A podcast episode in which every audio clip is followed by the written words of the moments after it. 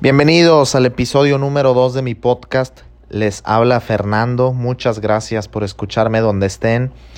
Quedé, la verdad, gratamente sorprendido con la respuesta tan buena que tuvo el primer episodio. Recibí muy buenos comentarios, retroalimentación y se los agradezco de todo corazón. De hecho, me pidieron bastantito que hablara de este tema que hoy quiero platicar con ustedes que es un tema muy común y muy polémico, porque seamos honestos, todos alguna vez hemos comprado un suplemento. Y lo hemos comprado con mucha expectativa, no como una compra, sino como una inversión, esperando muy buenos resultados físicos a cambio, que si una proteína, que si un precursor de testosterona, que si un preentrenador para entrenar bien intenso, miren, Hoy les voy a justificar el porqué del título de este episodio, por qué estoy convencido que los suplementos están sobrevaloradísimos. Y para que me vayan agarrando el hilo y sepan por dónde voy, les quiero platicar un poquito de historia. Miren, en Estados Unidos existe la FDA, seguramente la han escuchado, que es la eh, Administración de Drogas o Medicina y Alimentación. Esta entidad, esta administración regula, por ejemplo, como su nombre lo dice, las medicinas. Si tú en Estados Unidos dices, ¿sabes qué? Yo quiero sacar a la venta unas pastillas que traten la migraña. Tú necesitas hacer un proceso, vamos a llamarle así, de regularización con la FDA para comprobar que tu medicamento funciona, que evidentemente funciona para los fines que estás tú estableciendo que no tiene efectos secundarios y en caso de que los tenga, que se describan todos a la perfección en el envase o en la caja del producto y definir si necesita receta médica o es para venta libre. En ese sentido, para que tú puedas vender o sacar a la venta un medicamento, necesitas seguir bastantes protocolos. El problema con los suplementos deportivos, compañeros, es que hace muchos, pero muchos años, que ya nadie los regula, que la FDA no regula los suplementos que salen a la venta.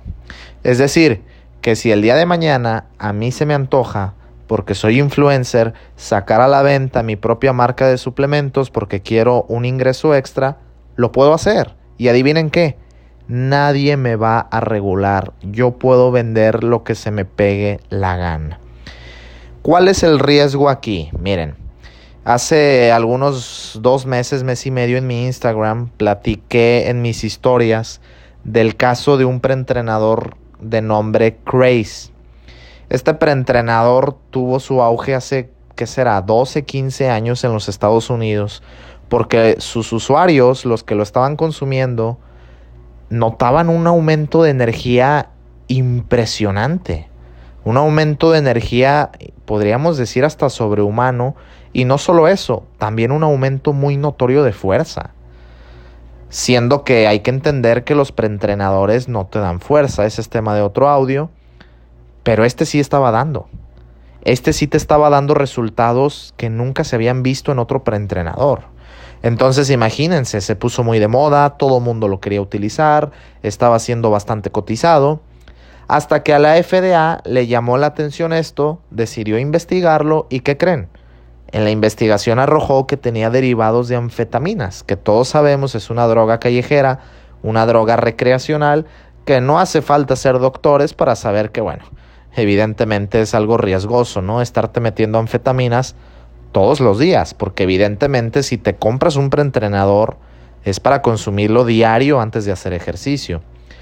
Obviamente, pues bueno, ya, ya es tema aparte, pero evidentemente esta compañía se metió en problemas, recibió varias demandas, eh, evidentemente tuvo que sacar del mercado este producto, en fin, varios problemillas en los que se metieron. Pero ¿a qué voy con esto?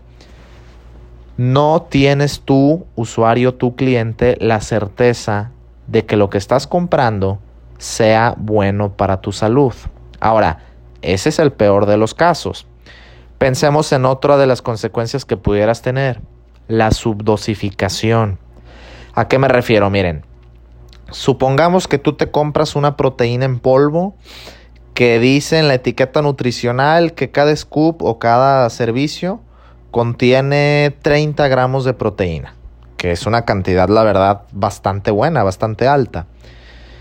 Pero en realidad, a lo mejor solamente trae 18, 18 gramos. Y tú nunca lo vas a saber. Tú vas a vivir engañado pensando que estás consumiendo 30 gramos y en realidad solo son 18.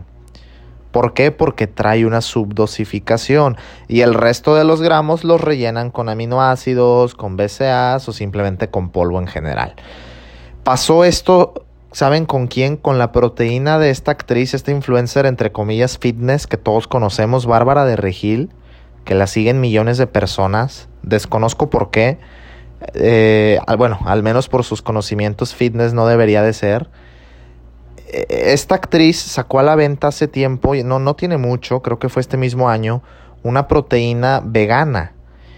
El problema es que cuando a cierto nutriólogo con licenciatura se le ocurrió investigar lo que en verdad contenía esta proteína y lo hizo mediante la COFEPRIS, lo hizo de manera legal, lo hizo con sustento científico, salió a la luz que estaba demasiado subdosificada y que en realidad no contenía lo que su etiquetado decía.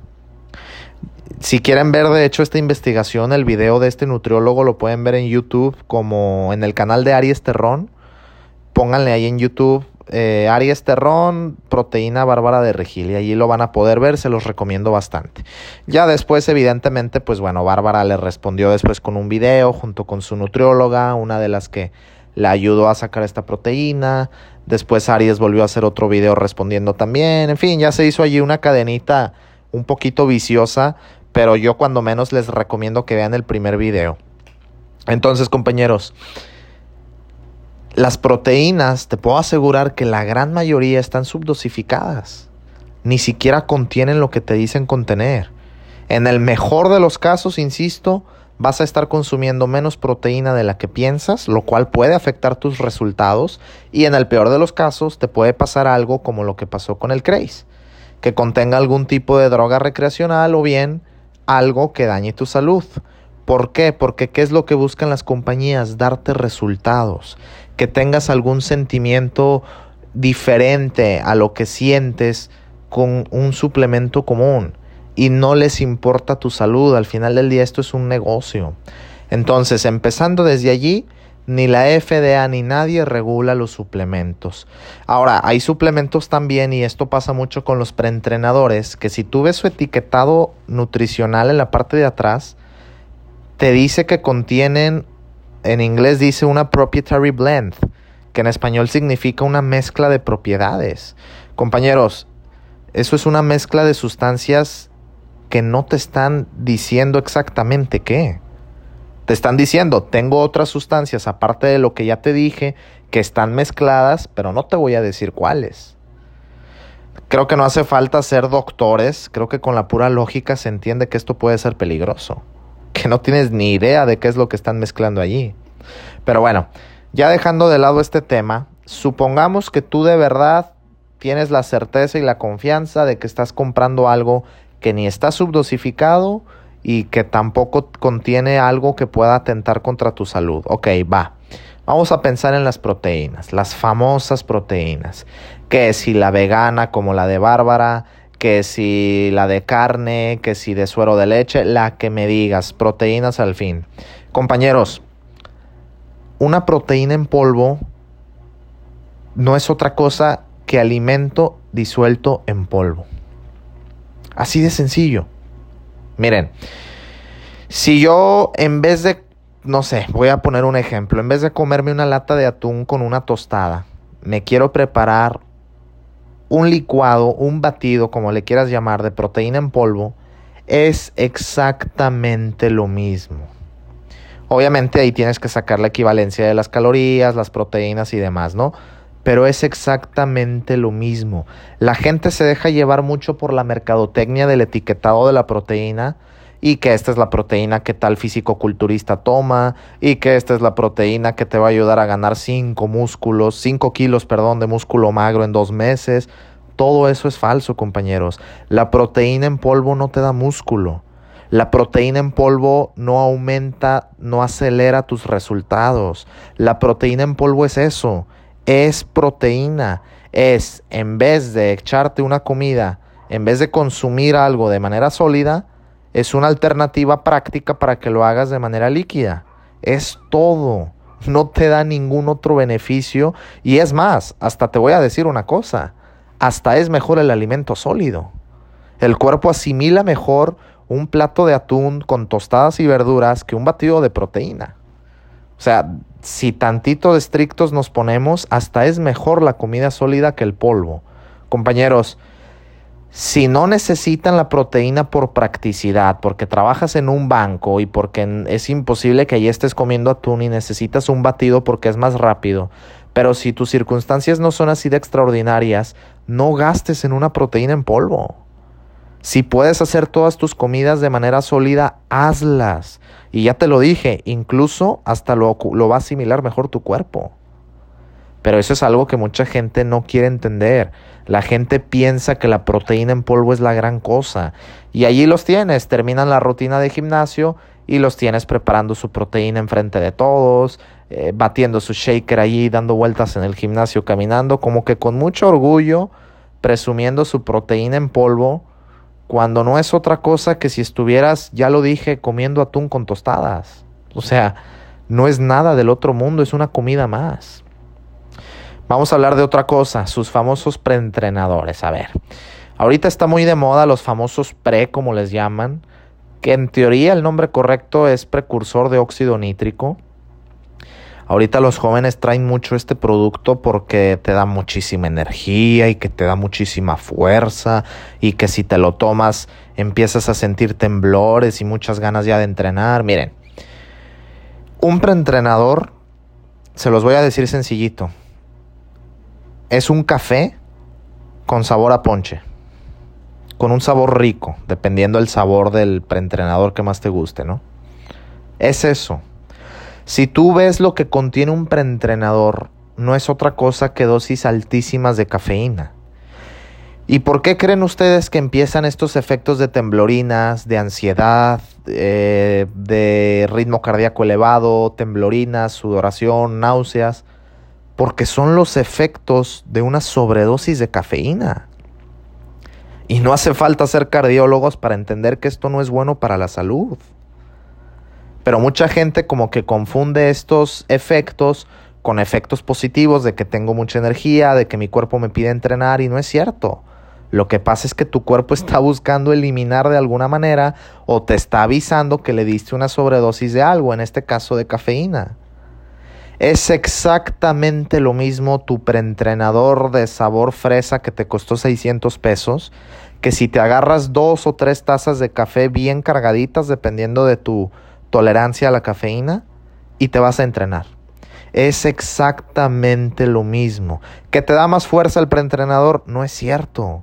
Ningún suplemento natural y legal, eh, estoy diciendo dos palabras diferentes, y legal, ninguno te da fuerza, ninguno. Compañeros, para que me entiendan, ni los esteroides anabólicos te dan fuerza en media hora mucho menos un preentrenador de 400 pesos de la GNC.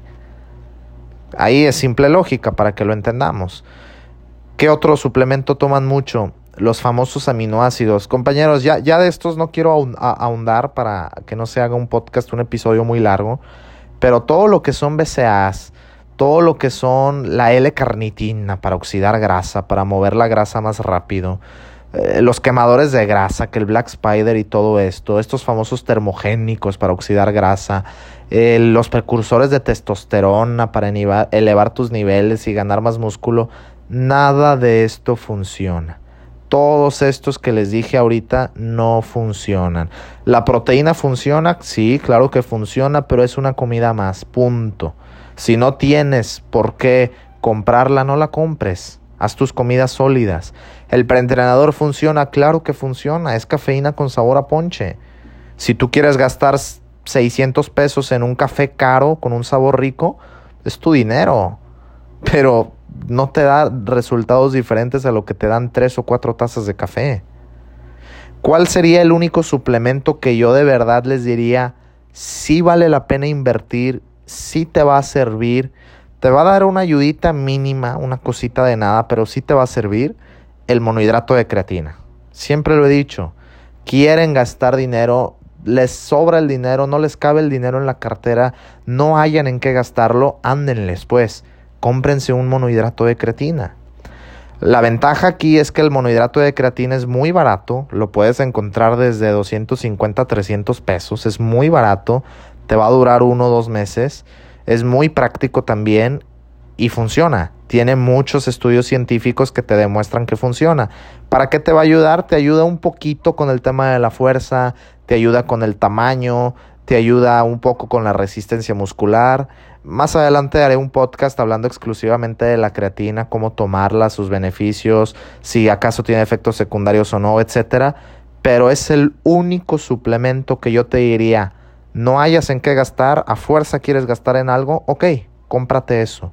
De ahí en fuera, ni el preentrenador ni las proteínas valen la pena. A pesar de que funcionan, no valen la pena y ya te expliqué de sobra por qué. Y de ahí en fuera, lo que me digas, lo que me digas, que la glutamina, que la carnitina y todo lo que ya les dije, no funciona. Es basura. Así de sencillo. Ya después también hay cierta suplementación que no busca tanto lo estético, sino más temas de salud como el zinc, como las vitaminas, los minerales, eh, como el hierro. Todos estos sí funcionan, pero insisto, ya son más para temas de salud que si la silimarina, todo esto, insisto, ya, ya, ya no te va a ayudar tanto en lo estético, de hecho no te va a dar resultados físicos, es más que nada, vuelvo y repito, por temas de salud y otros fines que sí funcionan, pero no estoy hablando de estos, estoy hablando yo en lo particular de los que están buscando darte resultados físicos o en tu rendimiento deportivo. Pero bueno, compañeros, pues espero que les haya quedado claro. Eh, los suplementos están sobrevalorados, es una industria multimillonaria todo lo que tú lees, que si un atleta, que si un influencer fitness lo está recomendando y dice que él sí le funciona y que con ese producto bajó 100 kilos en dos días, todo eso es falso.